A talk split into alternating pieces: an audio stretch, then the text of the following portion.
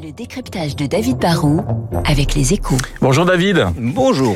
Dans les grands gagnants de l'inflation actuelle, il y a les MDD, les fameuses marques distributeurs. Ouais, alors j'ai l'impression de me répéter un peu, c'est vrai, mais je vous le disais déjà la semaine dernière en parlant de l'incroyable succès du discounter Action, la crise actuelle qui pèse sur le pouvoir d'achat joue un vrai rôle d'accélérateur de tendance. En, gros, la consommation est désormais en forme de sablier. Ce qui marche, c'est le haut de gamme et l'entrée de gamme, le luxe, le prestige, l'achat plaisir, et puis le bon rapport qualité-prix, le, le, le, choix rationnel.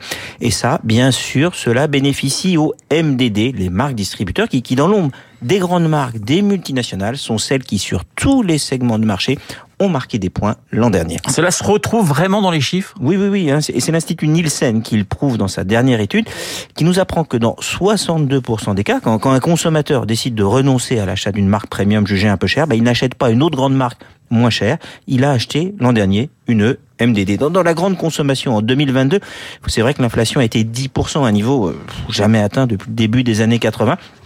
Du coup, bah, le consommateur s'adapte parce qu'en euros, l'inflation, ça veut vraiment dire quelque chose. Hein. Un ménage va devoir dépenser, a dépensé, pardon, 280 euros de plus par an pour remplir euh, son cabas l'année dernière, et on sera même à 790 euros de plus fin 2023 par rapport à 2021, selon Nielsen. Ça commence à faire beaucoup. Hein. Dans ces conditions, bah, c'est normal que les consommateurs s'adaptent. Alors, ils gaspillent moins, c'est la première manière de faire des économies. Ils réduisent les sorties ou achètent moins euh, d'habits, et puis au quotidien, ils achètent moins de viande et ils sortent de la logique de monter en gamme sur tous les produits. Hein. Ils privilégient les marques distributeurs vendus 20 à 30% moins cher et qui représentent maintenant quand même un tiers des ventes en valeur et 43% en volume. David, à qui profite cette tendance? Alors, il faut le savoir, les, les, marques distributeurs sont produites à 75% par des PME et des ETI, qui sont les, les sous-traitants de la grande distribution. Donc ça, c'est bon. Ça leur donne plus de commandes, plus de volume. Et souvent, les distributeurs ont en plus accepté des hausses de prix plus facilement que celles demandées par les grandes multinationales. Ça reste difficile pour ces entreprises françaises, mais c'est plutôt bon pour le tissu productif national. Bon. Ensuite, c'est pas mal pour le distributeur, car il y a un côté intégration verticale. C'est vrai, il reverse moins de pourcentage à leurs grands fournisseurs. Ce sont des produits, il faut l'admettre, à prix plus bas, mais à marge plus élevée. C'est bon aussi parce que cela fait revenir les clients dans les hypermarchés en particulier. Les gens, vous le savez, font un peu moins de courses, ils y vont moins souvent pour économiser sur l'essence. Du coup, ils reviennent vers l'hypermarché qui a l'offre en MDD la plus large.